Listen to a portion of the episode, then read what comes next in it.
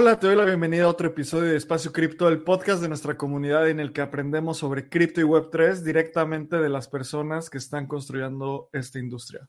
Yo soy Abraham Cobos y en este episodio no estuvo Lalo. Lalo está, está de viaje y me tocó eh, estar solito en este episodio con Manuel Echanove.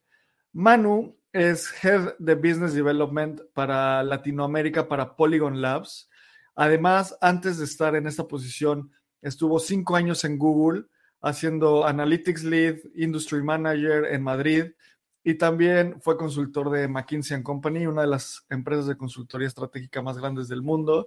Y la verdad estoy muy feliz por haber grabado este episodio porque Polygon, como decimos en el Navegando cada semana, durante un tiempo lo dijimos súper seguido, parece que el equipo de Business Development de Polygon está en fuego, anunciando partnerships anunciando ser parte de la aceleradora de Disney, anunciando partnerships con Nubank, anunciando cosas que están haciendo con el Banco Central de Brasil, esto y muchas otras actividades que están haciendo.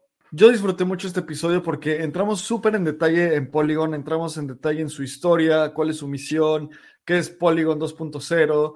Justo Manu nos cuenta de cómo los fundadores de Polygon tienen esta esencia muy humilde de siempre estar pensando en lo que llaman el Global South, que el Global South es este concepto de todos los países que están en vías de desarrollo y cómo tiene total sentido para estos países estar, que utilicen cripto. Y creo que estando en Latinoamérica es bastante claro los casos de uso que cripto nos puede ayudar a tener. También nos contó sobre los Polygon Guilds, estas comunidades orgánicas en las diferentes ciudades del mundo que la gente organiza y empieza a hacer meetups y nos contó un poco de cómo puedes, cómo puedes hacer eso. Algo que me encantó fue, hablamos mucho de descentralización como dogma, de cómo es este, este concepto es casi religioso en cripto y está bien, está mal, por qué deberíamos de, cuál es el modelo mental que debemos de seguir. Nosotros hablamos mucho de, de cómo la descentralización es un espectro y creo que este es un tema que cada vez es más, resuena más en, diferentes personas en la industria. Y también hablamos de Polygon 2.0. Justo hace unas semanas dimos estas noticias de que la evolución de Polygon hacia hacer un roll-up. También hablamos del CDK, el Chain Development Kit de Polygon, cómo está compitiendo contra el Arbitrum Orbit, contra el OP Stack. Al final de cuentas, la, la misión de Polygon es ser un intercambio de valor con escalabilidad casi infinita y liquidez consolidada. Entonces ahí hablamos mucho de, este, de esta visión.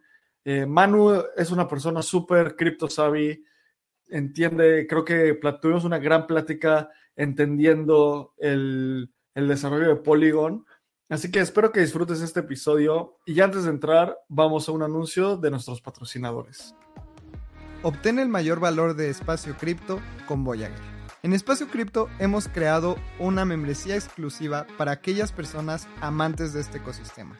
Con Espacio Cripto Voyager podrás encontrar trabajo en el ecosistema, ampliar tu conocimiento y conectar con la comunidad en un siguiente nivel. Vamos a tener acceso exclusivo a becas, reportes de investigación bimestral, reportes mensuales de airdrops acceso previo a eventos de la industria y un club exclusivo para nuestros Voyagers llamado Voyager Club. Si quieres saber más información, ve a espaciocrypto.io y aprovecha para comprar nuestro primer NFT en donde vas a tener acceso exclusivo a Voyager con beneficios increíbles. Si quieres saber más información, te repito de nuevo, ve a espaciocrypto.io diagonal OE.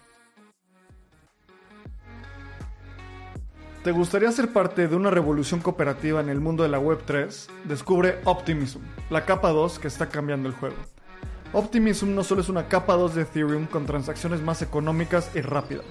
Es un colectivo de constructores, empresas y miembros de la comunidad que trabajan en conjunto hacia la visión de Optimism. La visión de Optimism busca reinventar la organización y la economía digital, fomentando la creación de bienes públicos, la economía regenerativa y busca recompensar el impacto positivo. Optimism construye un futuro de coordinación y colaboración en la Web3. Imagina un espacio digital gobernado por sus ciudadanos donde las contribuciones positivas se recompensan con beneficios reales. En comunidad, impulsaremos el crecimiento sostenido y la creación de un ecosistema descentralizado. Entra a la comunidad de Espacio Cripto en Telegram o ve a optimism.io para conocer más. Este episodio es patrocinado por Giro, tu portal seguro, sencillo y entendible en la Web3. Giro es una wallet de custodia propia para acceder a todo el potencial de Web3, con integración directa a DeFi y bajos costos de transacción. Giro justamente es una wallet creada para el ecosistema latinoamericano en donde el equipo de Espacio Cripto también está trabajando en ella.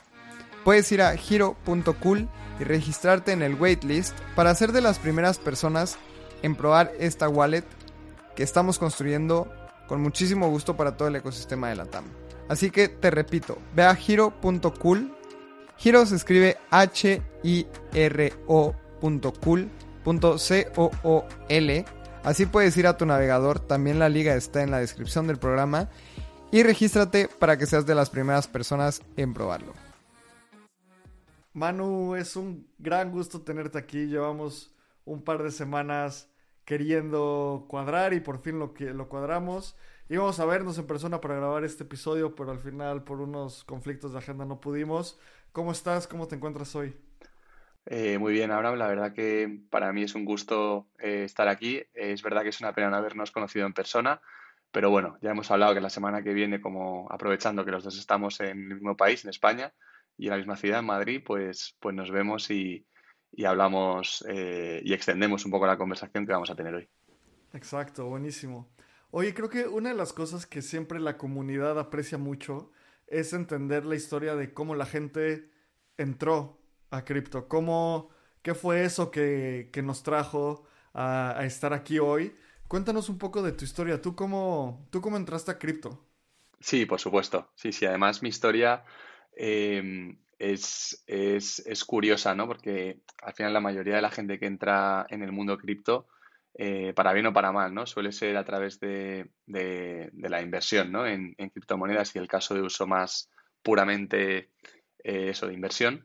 Eh, en mi caso fue muy distinto. En mi caso, eh, un compañero mío de la universidad, que también actualmente es empleado en, en Polygon, eh, pues trabajaba en el Banco de España y allí pues empezaba a ver ¿no? ciertos grupos de trabajo sobre lo que es la industria Web3, blockchain, cómo esto puede eh, cambiar un poco ¿no? el paradigma del dinero eh, y el sistema financiero. Y entonces ahí comenzó su, su, interés por lo que es blockchain, pero desde un punto de vista completamente eh, de tecnología y de producto. Entonces, este amigo mío decidió lanzar un blog, ¿vale? Un blog en el que hacía pocas entradas eh, pero de, de, mucho, de mucho contenido y de, y de bastante calidad y, y, y profundidad, eh, especialmente técnica. ¿no? Entonces, este amigo mío, Pablo, eh, antes de, de, lanzar cualquier post, mm, básicamente me lo mandaba a mí previamente porque decía, oye, si una persona como normal, como tú, es capaz de entender esto, significa que eh, estoy escribiéndolo bien. Porque digo, yo quiero dar profundidad, pero quiero que a la vez, pues, el, el, usuario medio pues pueda entender lo que estoy escribiendo, ¿no? Eran, eran posts en su día pues que hablaban de, oye, de por qué tenía sentido eh, Bitcoin, te hablaba de los inicios de Ethereum, te hablaba de pues mecanismos de consenso, eh, te hablaba de, oye, las, las distintas eh, narrativas que se están construyendo en torno a, a, blockchain, etcétera, etcétera, ¿no? Entonces, ahí es como comenzó mi interés por, por lo que es el mundo blockchain en, en general y, y, básicamente desde el punto de vista del, del, del, estudio, ¿no? Desde el punto de vista más, más de lizos, más de, de, la tecnología, más de entender, oye, ¿por qué, por qué esto tiene sentido? Más allá, ¿no? De, de que yo invierta o deje de invertir en, en, Bitcoin. Entonces, esto fue un poco como el, el interés inicial. Luego lo que ocurrió es que a mi compañero de la universidad, Pablo, eh, fue el primer empleado de Polygon Institutional, ¿vale? De la capa un poco más de, de, de enterprise, de grandes, grandes, grandes sí, clientes, sí. grandes proyectos. Y, y, entonces, en cuanto ese equipo comenzó a crecer, mm, Pablo me tenía de, de los primeros en la lista para, para hacer el proceso. Y, y, básicamente mm, ahí fue, ¿no? Me dijo, oye, Manu, hay una oportunidad que te puede encajar. Eh, ¿por qué no te apuntas, te animas, haces el proceso? Mm, llevo tres años hablando contigo de blockchain, o sea que un poquito, un poquito sabes y, yeah, yeah. y seguro que yo creo que estás cualificado para hacer esto. Y, y, nada, entonces hice el proceso y así es como entré. Y luego es verdad que justo eh, 8, 12 meses antes de que ocurriera eso, también tuve como mi, mi momento of truth de, de entrar al, al, caso de uso típico de cripto, de, oye, entrar como inversor y hacerme pues, pues un, una bolsa pues diversificada, entrar un poco al mundo de las altcoins, también me metí bastante en Web3 Gaming, participé en, dos o tres dos o tres DAOs como individual contributor y bueno, todo lo que es empezar a vivir el, el, ecosistema, ¿no? no solo desde el punto de vista técnico ni desde el punto de vista de inversionista, sino también desde el punto de vista de actor. Eh, y, y, nada, eh, desde entonces pues, pues respiro y vivo la, la Web3 en, en Polygon, eh, siendo un poco el responsable de, del crecimiento de nuestro ecosistema en Latinoamérica.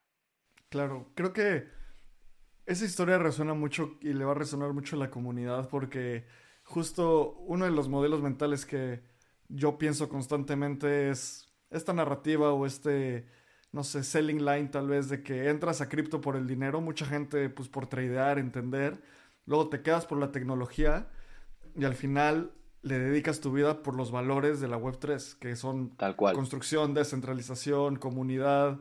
Y creo que es una de esas cosas que cuando las dices y te cliquea, pues ya, ya hizo clic. Pero si se la dices a alguien normal, dice como, ufa, bueno, no, no normal, pero fuera de cripto, sí. dice como, suena casi que sectario, pero pues al, al final de cuentas es en lo que creamos, ¿sabes? Completamente. O sea, yo creo que al final una, una parte bonita de, de trabajar, en, en, mi caso en Polygon, ¿no? Pero trabajar en la industria web 3 es que es un, un trabajo que, que, tiene propósito, ¿no? O sea, al final, eh, sobre todo si trabajas en, en, aquellos proyectos que, bueno, que ya tienen recorrido, ¿no? En el caso de Polygon, pues estamos desde 2017, o sea, ya es una empresa que tiene seis años. Eh, si trabajas, ¿no? En, en muchos proyectos de infraestructura, pues voy a decir algún nombre, ¿no? Pues estilo me lo invento, un Alchemy, un, un Infura, eh, si me apuras un, un Crossmint, un Fireblocks, etcétera, eh, son proyectos al final que, que, tienen ya un recorrido largo, eh, que claramente no son, como decimos en España, no son como agua de mayo, ¿no? Que, que llegan, crecen muy rápido y se van. entonces creo que hay, hay mucha gente que está muy comprometida eh, lógicamente con, con, la rentabilidad de su proyecto, pero también con, con cambiar eh, eh, el paradigma de, de, Internet, ¿no? Y de, y de cómo, cómo, esta comunidad global de personas y bases de datos interconectadas extrae valor para todos, ¿no? Y no al revés, y no genera un valor extractivo para, para unos pocos, ¿no? Yo además en mi caso he tenido la suerte de, eh, de, vivirlo de primera mano, porque antes de, trabajar en Polygon estuve trabajando eh, cinco años en, Google y, al final lo he visto, ¿no? O sea, al final Google es una empresa que, que, tiene un montón de cosas muy buenas, pero que no deja de ser un gatekeeper de, Internet, eh, no deja de ser un, ecosistema cerrado, que al final extrae valor de, la necesidad y el uso que tenemos todos, ¿no? De, de, un, de, un, buscador global. Entonces, imaginémonos un mundo en el que esa, esa, información no está centralizada, sino está descentralizada y en la que la extracción de valor está más distribuida, ¿no? Al final, claro. eh, pues eso, los Googles, Facebooks, etcétera, son grandísimas empresas, pero, pero creo que la acumulación de poder y la extracción de valor eh, se ha sobrepasado. Yo nunca digo que no tenga sentido que, que extraigan valor por lo que hacen, porque los productos y servicios son brutales, pero, pero creo que, que es, es, demasiado el que extraen a día de hoy. Y Web3 puede ayudar a cambiar esto. 100%. Y sabes, es este modelo mental de Jeff Bezos de su rentabilidad es nuestra oportunidad. Entonces, son tan grandes y tienen eh, un monopolio en elementos muy específicos del Internet que cuando llegan a esta nueva tecnología más rápida, mejor, más transparente, nos puede ayudar mucho a a generar proyectos que tengan tracción, que tengan rentabilidad y que tengan un impacto. Sí, sí, Oye, por supuesto. Y me encantaría que nos cuentes un poco de cuál es tu rol como Head de Business Development, de, perdón, de Head de Business Development para Latam, para Polygon. ¿Qué haces? Sí. ¿Qué es? Sí, por supuesto, sí, sí.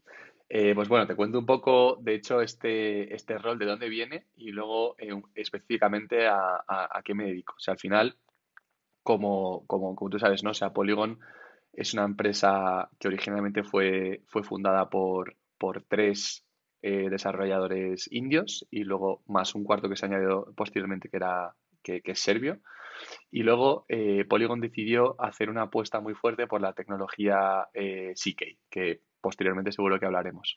Y eh, en esa apuesta compraron tres compañías, siendo una de ellas española, que hizo que se añadieran otros tres cofundadores a Polygon en, eh, de mi país, de lo cual estoy muy orgulloso, y luego otras dos empresas eh, americanas que también añadieron otros dos. Eh, creo que uno es americano y el otro es nacionalizado americano, pero no sé exactamente dónde es.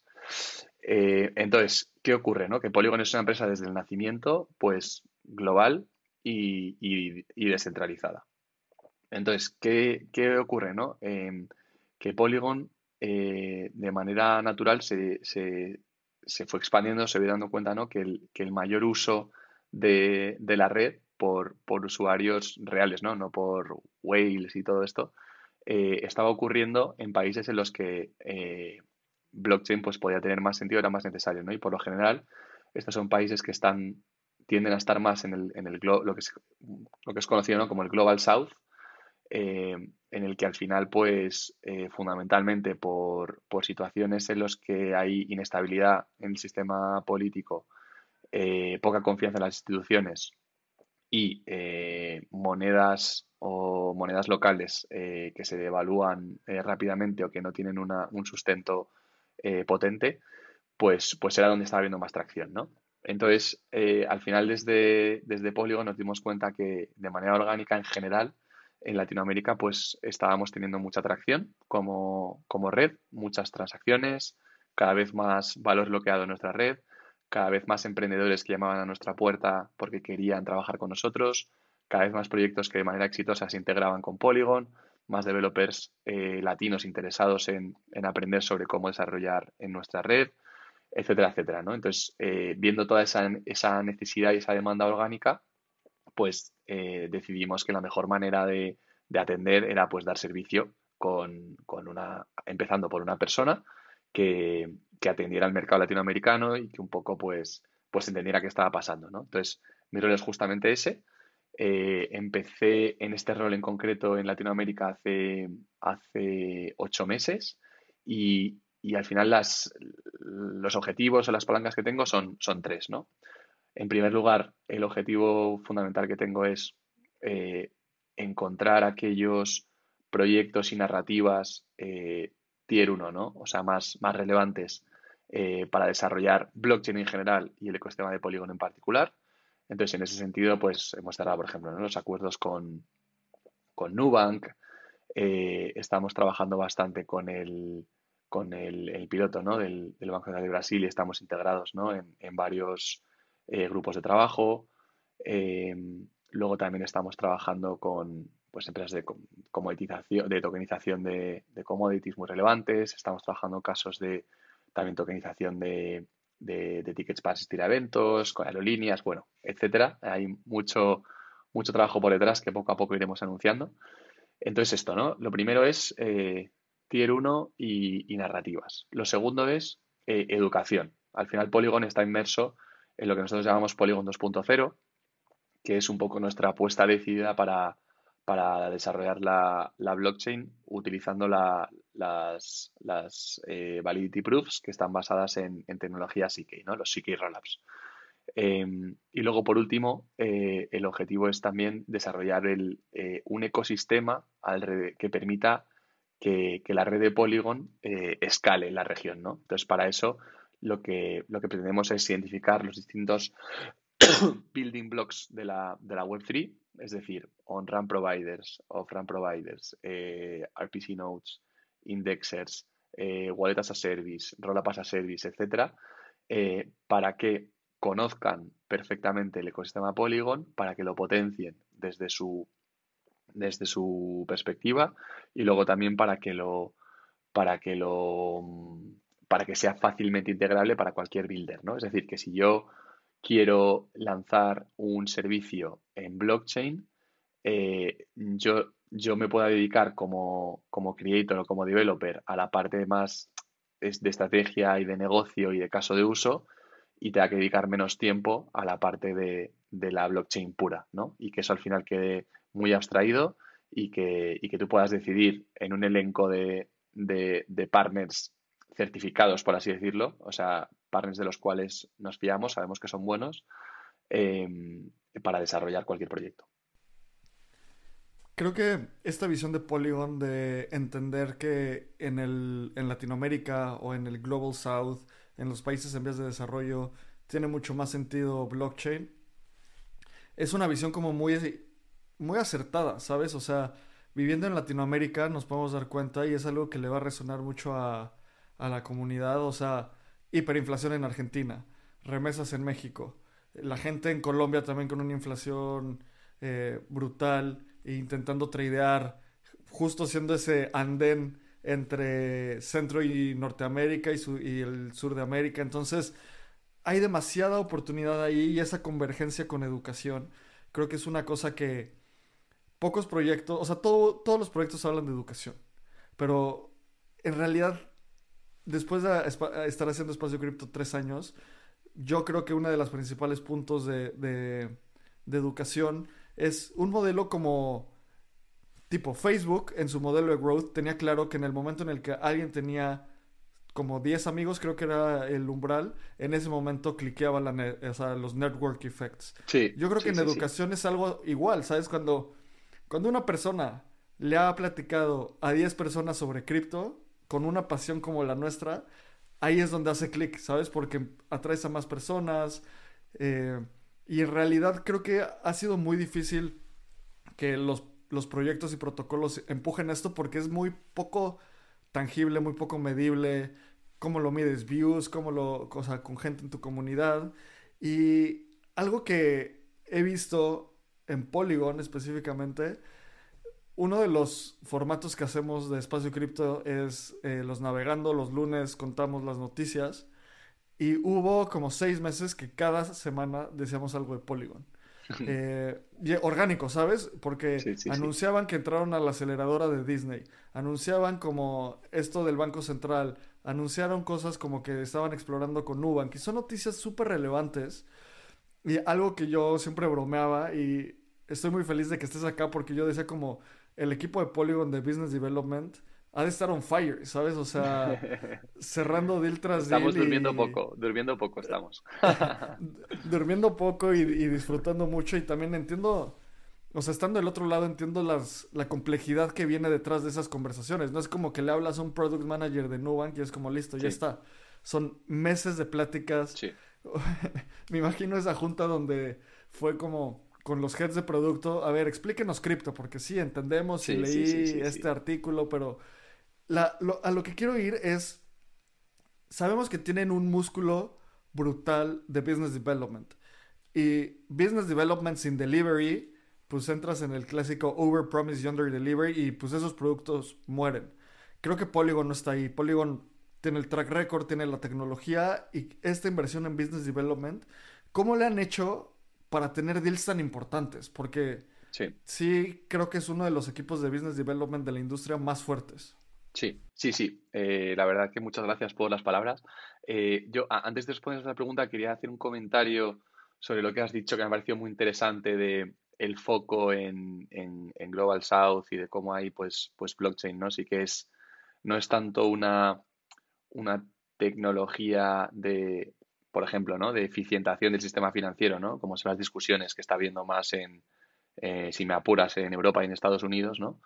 Eh, yo creo que al final una parte importante de, por qué esto es importante para Polygon es el propio origen de la compañía, ¿no? O sea, al final es una compañía que nace eh, en un país perteneciente al Global South, como es la India, ¿no? O sea, los fundadores son, son gente y luego, bueno, tres indios y un serbio, ¿no? Son gente eh, humilde, son gente muy trabajadora, son gente muy consciente de la realidad social y económica en la que viven y tú cuando les ves, cuando les ves hablar sobre, sobre Polygon, sobre los motivos por los cuales sí, eh, o sea, es gente que podría, ¿no? Podría haber cogido su bolsa de tokens, venderla y, estar ahora en un yate eh, dando la vuelta al mundo. Y están trabajando 24 horas por, por conseguir que, que Polygon pues siga creciendo y siga llegando a más gente, ¿no? Porque al final es gente que tiene una misión eh, profunda y una creencia verdadera en, que esto puede de verdad mejorar la vida de mucha gente, ¿no? Y que al final, eh, al final, la, en general, ¿no? Mucha o excesiva centralización y en concreto el sistema financiero global no es inclusivo, ¿no? Al final, eh, lo, que siempre se dice, ¿no? Eh, los ricos son cada vez más ricos y los pobres son cada vez más pobres, ¿no? Y, de verdad, eh, sin ser populista, ¿no? Y sin caer en, demagogia o en, o, en, comentarios de alto nivel, yo creo que, que, la blockchain puede ayudar a, cambiar esto, ¿no? O por lo menos a, reducir las grandísimas diferencias, ¿no? Que, que muchas veces están provocadas por, por la pues eso, por el, por el sistema financiero, por el, por el legacy que tenemos, ¿no? El sistema financiero global, ¿no? Eh, ¿Cómo es posible que las mejores oportunidades de inversión siempre lleguen a los más ricos, ¿no? Que al final los umbrales que tengas de invertir en, en, por ejemplo, en private equity sean de millones de dólares, ¿no? Que eso solamente pueden acceder menos de un 0,001% de la población. Eh, cómo hay mucha gente que no puede acceder a reserva de valor real y se quedan encarcelados en su propia eh, moneda que no tiene demanda, que al final es un mecanismo de control gubernamental, sin apuras, ¿no? Etcétera, etcétera, etcétera. Entonces yo creo que al final hay una parte súper importante de, compromiso con, el cambio a nivel económico, pero a nivel social y a nivel filosófico, ¿sabes? A todos los niveles. Eso por un lado. Em, y luego, es que esa es la parte que más me gusta de, Polygon. Y luego, por otro lado, con relación a, a lo que comentabas, ¿no? De, del business development, etcétera. O sea, yo creo que al final te diría que hay dos cosas, ¿no? Eh, bueno, tres. La primera es lo que te he comentado, ¿no? La, grandísima pasión y empuje desde el inicio del equipo cofundador. O sea, eh, Nailwal, que es uno de los, de los tres eh, cofundadores indios, nos, nos decía que durante los primeros dos años, nos dijo el número, pero no sé si hacían una media de casi prácticamente un hackathon al día, ¿no?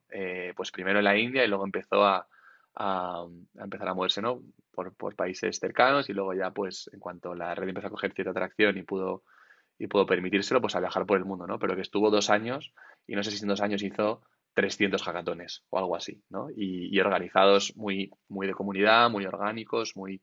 había hackatones que a lo mejor estábamos seis, seis personas, ¿no? Eh, pero me da igual, eran seis personas que ya sabían lo que era Polygon y que ya iban a construir en Polygon.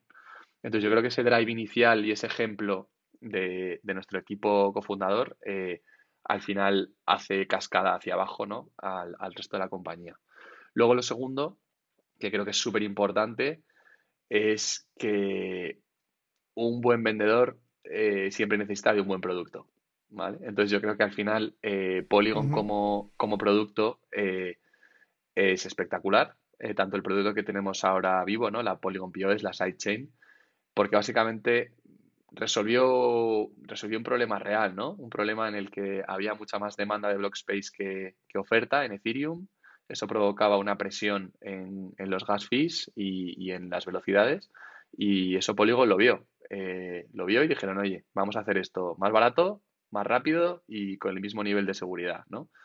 Eh, entonces yo creo que, ser capaces desde el punto de vista de producto, ¿no? De identificar esas necesidades y de crear una, una blockchain que it, just works, ¿no? Es lo que nos dicen más los developers, ¿no? Dicen, eh, lo que más me gusta de Polygon es que it just works, ¿no? Que al final hay muchos proyectos que, son más papers de research que otra cosa, ¿no? Que al final te prometen un montón de cosas, pero no puedes implementar, eh, el, pues eso, los, el, lenguaje de programación es muy complejo, tienes una entrada, eh, una barrera de entrada espectacular y luego eh, pues no hay ecosistema, eh, no hacen delivery de los TPS que prometen, las transacciones te cuestan una barbaridad, etcétera, etcétera, etcétera. ¿no? Entonces, yo creo que una grandísima ventaja de, del equipo de BD nuestro es que tenemos un producto espectacular, em, tanto POS como todo lo que viene con Polygon 2.0 y, y, nuestra apuesta decidida por las, por las CK Proofs. Y luego, por último, yo creo que el, lo que ha hecho muy bien muy bien Polygon es eh, atacar, por un lado, eh, lo que es los, los fundamentals ¿no? de, liquidez de, cualquier ecosistema en blockchain, es decir, tener un ecosistema DeFi profundo, trabajar mucho las relaciones con todos los actores que van a participar en, en los engranajes, ¿no? Y en la liquidez del propio ecosistema, por un lado, pero por otro lado, hacer mucho trabajo en, eh, en, en los casos de uso en los que la blockchain tiene sentido con los principales players de la industria que están trabajando esos casos de uso en, Web 2, ¿no? Entonces ahí es donde viene todo ese trabajo que ha sido lo que tú dices, ¿no? Meses y en muchos casos años en los que eh, hemos empezado explicando. Yo, yo he estado en muchos clientes que hemos tardado, pues eso, 12 meses en cerrar, que la primera reunión era básicamente eh, What is a blockchain? ¿Sabes? Entonces, yo creo que, que, al final todo ese ejercicio, ese heavy lifting de, de, de, no solo ir con la gorra de te vendo un producto, sino con la gorra de te acompaño en tu camino para que entiendas por qué esto es importante, eh, ha sido fundamental, ¿no? Entonces, yo creo que, que en el momento en el que está la industria, eh, nosotros hemos sido capaces de, de, generar muchísima confianza, de generar relaciones muy buenas en las que no estábamos directamente vendiendo nada, sino que estábamos genuinamente eh, emocionados ¿no? por lo que esto puede significar. Y luego, por último, sí que es verdad que siempre hemos tenido muy claro que tenemos un buen producto y que somos capaces de hacer delivery. Entonces, también ese foco en la ejecución eh, es súper importante, porque es verdad que también hay muchos, no, muchos proyectos en Web3 ¿no? que, que te quedas, a mí me gusta decir que te quedas en el, en el DAO level, ¿no? O sea, que te quedas en, bueno, sí, vamos a hablar, vamos a ver qué hacemos, vamos a, hmm. vamos a votar, vamos a tal, pero, pero luego no hay nadie que se ponga hands-on y ejecute. Nosotros internamente tenemos un, un, un equipo de ventas súper eh, sólido, con, con, objetivos muy claros y, y, que estamos muy, muy, muy enfocados en, sabiendo que tenemos un gran producto, en hacer, en hacer delivery. Y luego yo creo que también el último punto es que una vez que haces el, el, el de 0 a 1, eh, eh, es decir, empujas la, la, bola de nieve, luego cuando luego empieza a rodar, ¿no? Y cuando empieza a rodar cada vez se hace más grande. Entonces, eh, nos pasa mucho que hay proyectos que, que, a lo mejor empiezan en otras chains porque les dieron un grant o porque mm, su equipo técnico hizo esa recomendación, pero que están llamando a nuestra puerta porque dicen, oye, es que la, la liquidez, el ecosistema, eh, los developers, el servicio, el soporte, está en otro lado, ¿no? Entonces, también es verdad que eso cada vez nos ocurre más y, la bola de nieve se va haciendo cada vez más grande. Y creemos que cuando, cuando la tecnología eh, y nuestras redes eh, CK Powered empiecen a, llegar ¿no? a, los a los TPS que queremos, a los costes por transacciones que queremos, manteniendo los niveles de seguridad que implican una validity proof, creemos que esto va a explotar eh, a una manera que ni, ni, nos imaginamos todavía. Sí, comparto mucho esa visión porque varias cosas de las que dices, me imagino perfecto de nuevo esa junta de, junta uno, ¿qué es un blockchain? ¿Qué es Ethereum? ¿Cuál es la diferencia entre Bitcoin y Ethereum? Un contrato inteligente, el ejemplo del vending machine y muchas otras cosas que... Eh, una de mis tesis es que en el largo plazo cripto es muy inevitable porque estas ideas son muy profundas y la gente las cacha y de esa junta, 12 meses después, puede que haya salido alguien que, como tú hace tres años, que nada más empezó a leer poco a poco y de repente estaba en Google y podía tomar decisiones y simplemente tenía muy embedidas estas ideas. Y así va a pasar en todas las organizaciones del mundo.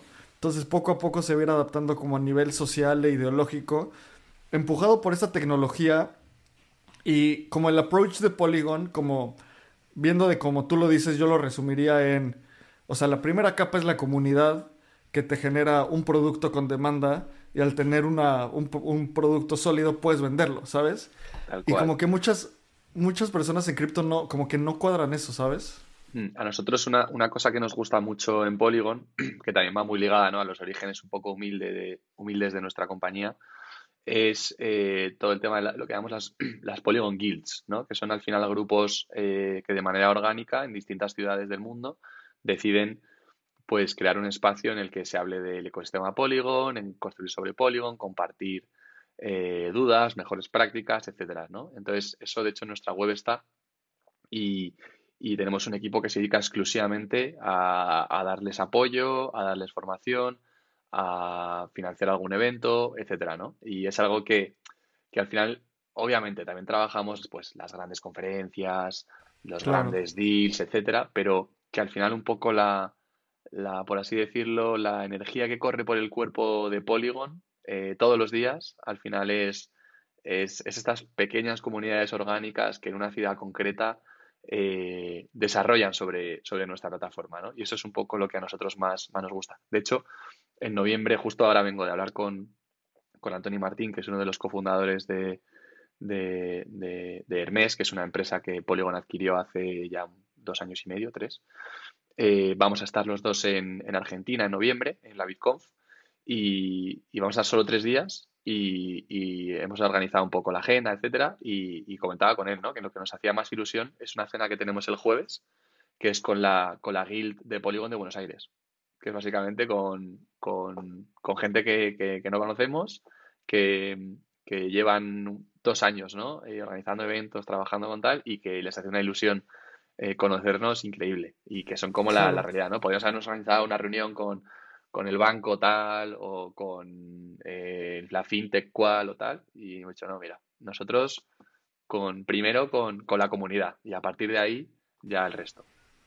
Sí, entiendo perfecto, porque creo que, a ver, hay juntas que son energizantes y hay juntas que te quitan energía. Eh, y a veces ir a una reunión con un banco o con una fintech, sí, pues tienes que invertir porque es un impacto muy positivo para el ecosistema, pero a mí me pasaba que muchas veces sales drenado porque es como, otra vez tengo que estar convenciendo a esta gente y sí es importante, pero luego te vas al meetup de comunidad y la gente es otra vibra, ¿sabes? Es, mm. es como, este es mi, this is my people. La, las otras personas pues las tengo que traer, ¿sabes? Sí, sí, completamente. Esto es como, como al final hacer salir a, a cenar con tu grupo de amigos del colegio de toda la vida que al final tienes otra serie de conversaciones, estás como en casa, por así decirlo, frente a salir a cenar con compañeros del trabajo. Que ambas, ambas cenas pueden estar muy bien, pero eh, el sentirte como en casa solo ocurre en la primera. En la segunda, por lo general, estás más encorsetado, estás pendiente de qué dices, estás midiendo, eh, estás intentando demostrar. Sin embargo, en, la primera eres, eres tú mismo al 100%. Y un poco la sensación que tenemos con, con las guilds y las comunidades locales, etcétera, es un poco, es un poco esa. Claro. Oye, y quiero, quiero pasar a hablar de la, o sea, Polygon como tecnología. Creo que uno de, las, de los mayores estigmas que hay en Web3 desde mi punto de vista es este concepto de descentralización. ¿Sabes? O sea, descentralización se está convirtiendo en un concepto casi, o sea, religioso. Y en el momento en el que se convierte en un punto religioso, en ese momento dejamos de cuestionarlo, dejamos de entender qué es. En todos los sistemas políticos y económicos existe algo de ese estilo. O sea, en el capitalismo se tiene como la máxima de que el capital genera más capital, en el socialismo cosas de, o sea, la persona que tiene los medios de producción, ya, that's, o sea, for granted, tiene el poder, mm. ¿sabes? Entonces, creo que en, en cripto y en Web3 el concepto de centralización va mucho a ese lado. Y un modelo mental que pensamos mucho en espacio cripto es, le llamamos la resortera de, la descentralización, que básicamente es, la, descentralización es un espectro. Hay momentos donde elementos más centralizados son buenos y hay momentos donde un elemento más descentralizado es bueno. ¿Qué cosas no, o sea, no negotiable que tienen que estar descentralizadas? como que todo el mundo tenga acceso a esta bitácora descentralizada, la ejecución de los contratos inteligentes, etcétera, etcétera, etcétera, ¿no?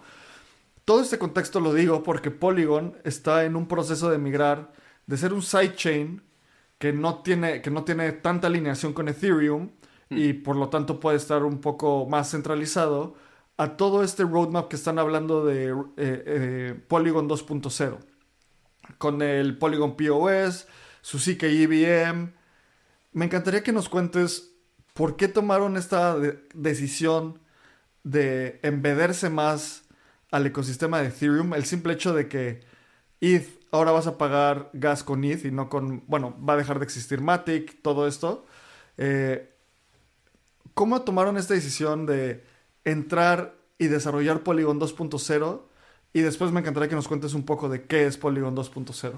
Sí, perfecto. Pues mira, te cuento te cuento un poco con relación a la descentralización y, aquí estoy un poco haciendo quote de, nuestro eh, co-founder Sandip eh, Nailwal, que, que yo me acuerdo en una conferencia que le escuché en Lugano, eh, de hecho, una conferencia que era, había mucho Bitcoin maximalist, ¿no? Al final eh, nosotros éramos un poco vistos, no te voy a decir como el enemigo, porque estamos dentro de la comunidad Web3, pero bueno, como nos miraban un poco por encima del hombro a ver estos, estos, estos que hacen.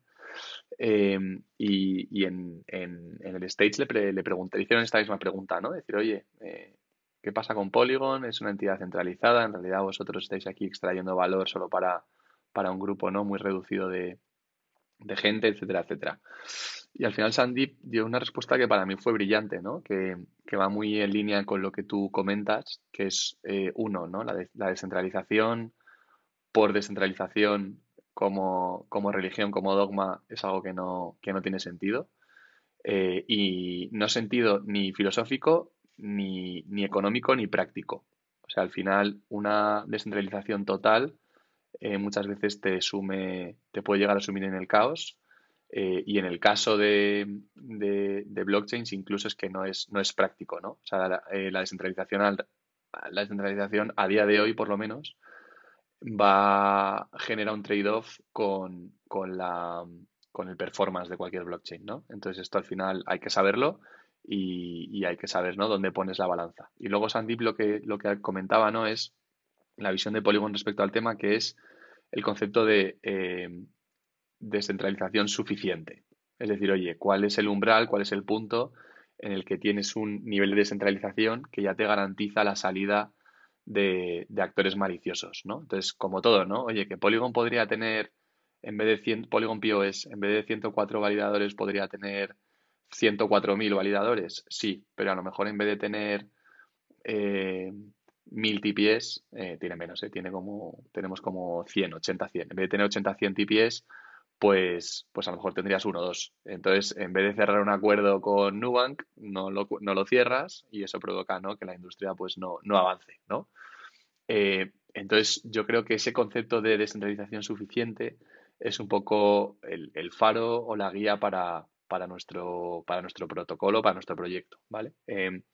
y luego, desde el punto de vista del, compromiso ¿no? con ethos de Web3 y, y con, con, que, con que el valor que se genere eh, sea distribuido ¿no? y sea por y para la comunidad, pues, pues eso es lo que es Polygon 2.0. La realidad es que Polygon 2.0 lo que pretende ser es la capa de valor de Internet, es decir, crear una infraestructura que permita no solo intercambio de información, que es lo que ocurre a día de hoy en Internet, sino intercambio de valor. ¿vale? Esa es un poco la visión eh, con eh, escalabilidad infinita y liquidez unificada. Es un poco los grandes problemas ¿no? que vemos en, la infra actual, es que las, blockchains están, están en silos y por lo tanto la fragmentación de la liquidez pues genera eh, una UX muy mala eh, y una user experience eso malísima para, para, para los usuarios, perdón por la redundancia, y luego la escalabilidad infinita, que es básicamente lo que te permite que no tengas pues esos costes de, gas fees tan elevados y que no tengas esa incertidumbre sobre si tal o cual blockchain va a ser capaz de absorber los volúmenes de transacciones que yo quiero, que yo quiero gestionar. Entonces, en este proceso, yo te diría que hay dos, áreas en las que la descentralización es evidente. Una más formal y otra más de producto o informal. La, formal es el hecho de que eh, al final eh, Polygon ha lanzado las, las PIPs, que son las Polygon Improvement Proposals, estilo las EIPs de Ethereum, que básicamente lo que pretenden es, oye, eh, escuchar a la comunidad antes de tomar cualquier decisión que afecte al protocolo. Entonces yo creo que esto es un paso súper importante y que al final eh, la, comunidad pues valora mucho, ¿no? Ya llevamos, creo que llevamos ya 20 y pico PIPs y esto se lanzó hace relativamente poco. Eh, todo el roadmap de Polygon 2.0, el upgrade del token, etcétera, pues pues se escucha a la gente, ¿no? Entonces es importantísimo. Y luego también la parte de la creación del el, council, el protocol council, ¿no? Al final, Polygon, creemos en la descentralización, eh, creemos en, que la comunidad tiene que, tiene que estar informada, pero a la vez creemos que eh, los que tienen que tomar la última decisión, eh, queremos que a día de hoy eh, y con el estatus de la tecnología y con el momento en el que estamos, tiene sentido que sea gente pues con credenciales, gente educada, gente informada, eh, y que no se someta todo continuamente a la vocalización de, de, todo el mundo, que al final eso va ligado a los, iría ligado a los token holders, que al final va ligado a quien tiene más dinero, ¿no? Entonces al final las decisiones te la toman las whales o solamente el equipo de, de founders, que son los que son los dueños del treasury. Entonces creemos que la solución del Protocol Council tiene mucho sentido porque eh, del Protocol Council más las PIPs tiene mucho sentido porque se escucha a la comunidad de manera activa, pero luego la decisión se toma por, por referentes en la industria, por gente que, que, un poco no sabe, sabe dónde vamos, entiende bien las problemáticas y, y, que además eh, no necesariamente son co-founders de Polygon, sino que es un grupo de, creo que son 15 personas, y creo que hay uno o dos co-founders de Polygon, el resto es gente de la industria. Entonces, esto desde un punto de vista como formal. Y luego, desde un punto de vista eh, técnico de producto, pues al final el simple hecho de que nosotros estemos apostando por, por la tecnología CK y por las validity proofs, eh, te dice todo sobre lo que, lo que nosotros creemos la descentralización, ¿no? Al final, eh, el, el, hecho de que digamos, oye, no, es que queremos que, un, algoritmo matemático criptográfico complejo eh, sea el, nexo de conexión ¿no? de, nuestra red con, Ethereum, o sea, lo que posteemos en, Ethereum, pues, pues te dice ¿no? que, nosotros no confiamos en nadie, confiamos en las matemáticas, por así decirlo, y en, el smart contract, ¿no? We, eh, we, trust the code, ¿no? Que es un poco lo que, la, frase que dice todo el mundo. Y en nuestro caso sería we, trust the, validity proof, ¿no? Entonces, al final es un poco la apuesta que nosotros decidida estamos haciendo. Creemos que las validity proofs y el CKTech es lo que va a permitir escalar a la blockchain de manera descentralizada y trustless. Y es un poco el camino que estamos siguiendo. Y creemos que eventualmente eh, el resto de blockchains, eh, sobre todo las, las L2, conforme esta tecnología madure, pues acabarán también entrando en esta, en esta, en esta apuesta. Y luego, por, resumir resumidamente lo que es Polygon 2.0, eh, al final es justo, ¿no? Esa visión de, ser la capa de valor de Internet y tiene tres bloques. Eh, un bloque es eh, modificaciones en el protocolo, es decir, que nuestra POS, que ha sido nuestra gran, nuestra gran blockchain con un montón de tracción, pues eventualmente migre hacia, hacia lo que llamamos CKPOS, es decir, a través de un, lo que se llama un Validium. Tampoco quiero ponerme aquí súper súper técnico. Luego, en su, en su día, en abril de, este año, lanzamos en Mainnet eh, CKIBM, que también es nuestra red pública, eh, que básicamente utiliza CK, es, es una L2 pura, no una sidechain, y es eh, utiliza CK Proofs eh, posteadas en, en, Ethereum para, para bachear las, las transacciones. y luego estamos haciendo una apuesta enorme por lo que son las subchains, que es nuestro, nuestro lo llamamos CDK, que es el Chain Development Kit, que, esto es la gran apuesta de, Polygon para, hacer, para conseguir escalabilidad infinita, ¿no? Para conseguir block, para que el block space no sea un problema. Y aquí estamos viendo muchísima atracción. Estamos trabajando con, lo que llamamos RAS, que son Roll Up as a Service o Implementation Providers del CDK. Eh, tenemos ya entre 12 y 15 proyectos que están ya en fase de testnet o, o mainnet y luego el pipeline que tenemos de, productos de proyectos para 2024 a día de hoy es de más de, más de 40 proyectos. ¿no? Eh, Sandeep el otro día dijo que le encantaría acabar 2024 con más de 100 eh, CDKs en, Mainnet, ¿no? Eh, vivas. Entonces, bueno, es una apuesta grande y, creemos que por ahí es por donde va a ir el, el, la escalabilidad, el futuro desarrollo de la blockchain. Entonces, hay una parte de esto de protocolo. Luego, otra parte del token que comentabas, que es básicamente que toda esta todo este ecosistema de blockchains estén eh, potenciadas o securizadas por, por, el, por, el, por el POL token, que le llamamos un, token de tercera generación, porque no es solamente especulativo, sino que también genera utilidad a los, a los holders y puede securitizar distintos tipos de redes con distintos roles. Eh, en el futuro todavía no. Eh, y luego, por último, cambios en, la, en, la, governance del protocolo, que es un poco lo que estaba comentando, ¿no? El tema de las PIPs, el tema del Protocol Council, eh, y luego, pues, más pasos que iremos dando en, un camino de descentralización progresiva.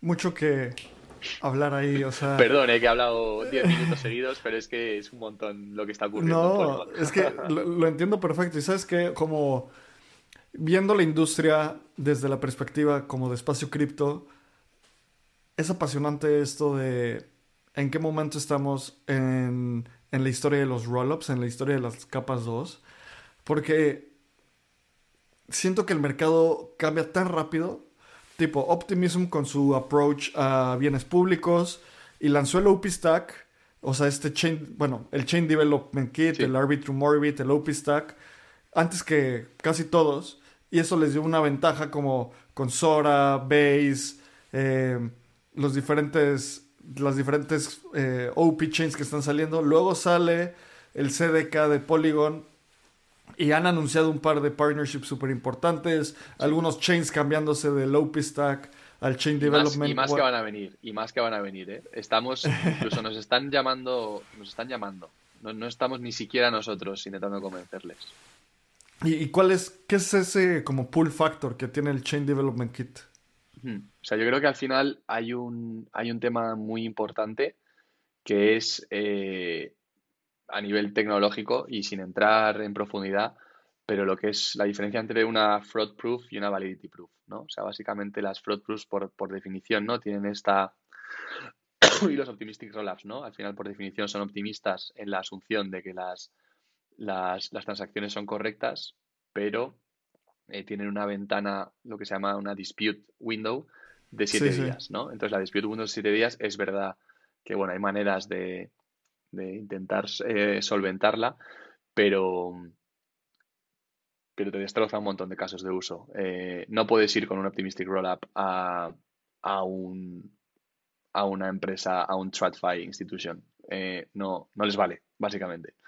Entonces, creemos que en el corto plazo ha tenido mucha atracción porque no importa tanto la discusión, porque no hay alternativas que compitan en coste y en, y en velocidad, eh, y porque todavía estamos en un momento de, de POCs, de oye, let's test the technology, etcétera, etcétera.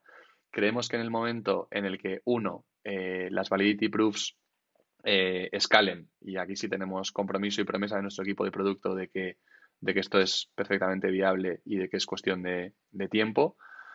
Eh, y dos, pasemos de, sobre todo en los casos de uso eh, de corte mm, eh, financiero profundo, ¿no? Donde está el volumen, donde están los usuarios, pasemos de POC a, integración pura, total, sí que va a importar si, si, tu chain tiene fraud proofs o validity proofs y ahí es donde creemos que, que nosotros vamos a ganar. Em, eso por un lado y luego por otro lado que el ecosistema, o sea, todo lo que es más Web3 puro, todo lo que es más em, eh, compañías o proyectos que llevan años en la industria, que sí que entienden estas diferencias, se están anticipando a, este, a este futuro y, por eso están más interesados en, soluciones que estén basadas en validity proofs, que sean correctas desde origen. Es que el concepto es, es brutal. O sea, al final es que lo que tú estás posteando on-chain es correcto es una barbaridad, ¿no? Y esa, y esa corrección te la está asegurando eh, un programa criptográfico complejo, o sea, matemática pura, ¿sabes? Entonces, eh, creemos que obviamente ¿no? la, necesidad de computación es, mayor, eh, por eso no competimos todavía en, coste y, TPS, pero, pero, es algo a lo, que, a lo que eventualmente llegaremos. Y cuando eso ocurra, estimamos que va a ocurrir los próximos de, de cuatro a seis meses, es cuando creemos que todo esto va, va, a explotar y que eventualmente eh, todas estas eh, que están basadas en, en Optimistic Rollups, pues eh, migrarán a CK y probablemente utilizarán nuestro, nuestro código que es open source porque construimos para la comunidad. Que también vimos eso hace un par de meses, ¿sabes? Que utilizaron algo de su código y no lo cotearon, no lo, no lo citaron de la forma correcta. Creo que son muchas señales, ¿sabes? O sea, y creo que en Espacio Cripto analizamos a todos los, a todos los rollups y el ejemplo del rollup que, que me gusta como del optimistic rollup es ir a una ir a un antro a un bar y que optimistamente dejan pasar a todos y de repente alguien los acusa y dice como no, él tiene menos de 18 años y lo sacan. Mm. Y, la otra es llegar con tu celular así a un lugar y que sea como ¡pup! y si sale verde, pasas. Claro. Y, lo que ocurre ahí es que tienes que hacer cola Tienes que hacer cola fuera del bar, a lo mejor tardas más en llenar el bar pero cuando lo llenas es correcto, cuando lo llenas es correcto, ¿no? Es un poco el, ejemplo que ponemos siempre, de hecho, es ese. Pero a la vez también te digo que, que es brutal que haya eh, lo que se llama las L2 Wars. Creemos que es buenísimo. O sea, al final, si, si, hay, si hay competencia, si hay, si hay demanda, si hay competencia es porque hay demanda, ¿no? Entonces, para nosotros que, que haya proyectos que sean capaces, ¿no? De hacer un, un heavy lifting de ecosistema como lo ha podido hacer Arbitrum, por ejemplo, que tienen un total value locked en DeFi de, prácticamente cuatro y pico billones, ¿no? Tiene un 50% del mercado, creo. Eh, joder, nos parece increíble. Eh, luego puedes discutir, ¿no? Eh, si es sostenible, más sostenible, menos sostenible, si la tecnología... Pero bueno, la realidad neta, neta es que, que joder, que, estamos todos, joder, em, peleando porque porque el ecosistema Web3 blockchain crezca, bueno, peleando o construyendo, por así decirlo, y que luego la, el ethos también de nuestra industria, obviamente hay competencia, pero we're all builders, ¿no? Entonces, ahora mismo nosotros lo estamos viviendo muy de cerca en Polygon, como hay muchas chains que inicialmente, pues, eh, tenían su tesis de, oye, lanzo mi chain, voy a tener mi liquidez, voy a tener mi profundidad, mi ecosistema, y se dan cuenta que, oye, que no han conseguido esa atracción que querían y se suman a nosotros, ¿no? Entonces, yo creo que al final esa camaradería, por así decirlo, esa también humildad, ¿no? Para, para ir todos de la mano y, decir, oye, lo importante no es si yo eh, gano o no gano, lo importante es que todos ganemos, ¿no? Porque si, si esto se convierte en un, de verdad, en, en, la default infra para en el nuevo Internet, eh, es que ganamos todos. Entonces, eh, yo creo que cada vez hay más de ese discurso y menos de, del conflictivo. ¿Sabes qué? También como Polygon tiene gran tecnología y es, o sea, ha pasado que como es open source la replican en otros en otras cadenas, como también las otras cadenas tienen cosas súper importantes como ahorita que tú me estabas contando la lógica de gobernanza me recordó mucho al Token House y el Citizen House del, de Optimism. ¿Sabes? O sea, donde hay batch holders y hay token holders, entonces la innovación pasa en diferentes sistemas y el punto es que al haber competencia... Miramos, miramos, lo que hacen y aprendemos de ellos también, al igual que ellos de nosotros, nosotros de ellos. Y, y al final lo importante, o sea, si estuviéramos solos sería un problema. Entonces, eh, nosotros creemos mucho que al final nuestro, lo que nos diferencia a nosotros como Polygon es eh, a nivel tecnología de producto. O sea, creemos que, que, tenemos a los mejores eh, criptógrafos del mundo trabajando para nosotros, así siendo muy, muy honesto, y más en, el tema de los CK Rollups, ¿no? Queremos en un futuro que sea CK Power y queremos ser la powerhouse de, de CK en, la blockchain. Eh, pero eso es nuestro es nuestra apuesta y lo que somos buenos. Eh, a OP, a Arbitrum les miramos muchísimo y aprendemos muchísimo, al igual que ellos harán de nosotros.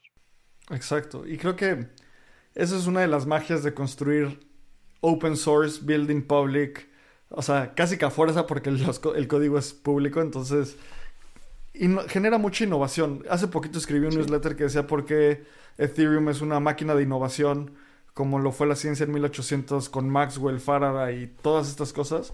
Eh, y creo que estamos en ese momento en, en cripto. Y Manu, creo que podríamos quedarnos otras tres horas y hacer de esto como un podcast de Lex Friedman, pero tal cual tenemos, que cortar. Eh, nos quedó pendiente todavía hablar de un poco más del Chain Development Kit, del CK, del Polygon CK EVM, del Endgame de Polygon. Creo que tendremos que grabar otro episodio después. Dejémoslo aquí por ahora y cuéntanos eh, dónde la gente te puede encontrar. Sí, sí, sí. Al final, em, pues se pueden encontrar eh, o bien en, en, Telegram, que es arroba manuechanove. Eh, también utilizo Twitter, que también es arroba manuechanove. Y si no, en LinkedIn, eh, Manuel Echanove Puch. Eh, ahí es donde estoy. Y a partir de ahí, pues bueno, si alguien quiere mi email o lo que sea, también lo podemos gestionar. Pero sobre todo en Twitter, en, en Telegram y en LinkedIn. Venga, buenísimo. Para cerrar, siempre hacemos una pregunta a las personas que vienen por primera vez a Espacio Cripto y es si pudieras comunicarte con Satoshi Nakamoto de cualquier forma, de como sea, ¿no? ¿Qué le preguntarías a esa persona? Pues, a ver, déjame pensar. Eh, le preguntaría, sí, pues mira, le, le, preguntaría que me hiciera que me hiciera, que me diera su opinión sobre cuándo efectivamente eh, Bitcoin va a ser eh, la, moneda global y cuándo estima que eso va a ocurrir. Ya, Yo creo que le preguntaría es decir, oye, ¿esto cuándo, ¿cuándo va a ocurrir? ¿Crees que es un tema de 2030 o es un tema de 2130? Y que me lo razonara. Ya, excelente. Creo que nunca habíamos tenido esa respuesta después de casi 250 episodios, así que pues muchas gracias, Manu. muchas gracias y pues eh, a la comunidad, muchas gracias por escuchar otro episodio. Ahí les dejamos todas las notas en el, en el reproductor de su podcast. Y como siempre digo, muchas gracias por querer saber hoy más de lo que sabías ayer. Nos vemos en el siguiente episodio. Muchísimas gracias, Ana. Hasta luego. Gracias. Este guion de Mundo Futuro lo escribió una inteligencia artificial. Imagina un mundo donde la tecnología se convierte en una extensión natural de nuestras vidas. Donde cada experiencia se eleva a niveles inimaginables de simplicidad. Un mundo donde los límites se desdibujan y las ideas se hacen realidad con un solo toque. El mundo cambiará más en los próximos 10 años que en los últimos 100. Yo soy Jorge Alor. Yo Mario Valle. Y yo Jaime Limón. No te pierdas Mundo Futuro, el principio del fin. Disponible en cualquier plataforma de podcast. Mundo Futuro, Mundo Futuro.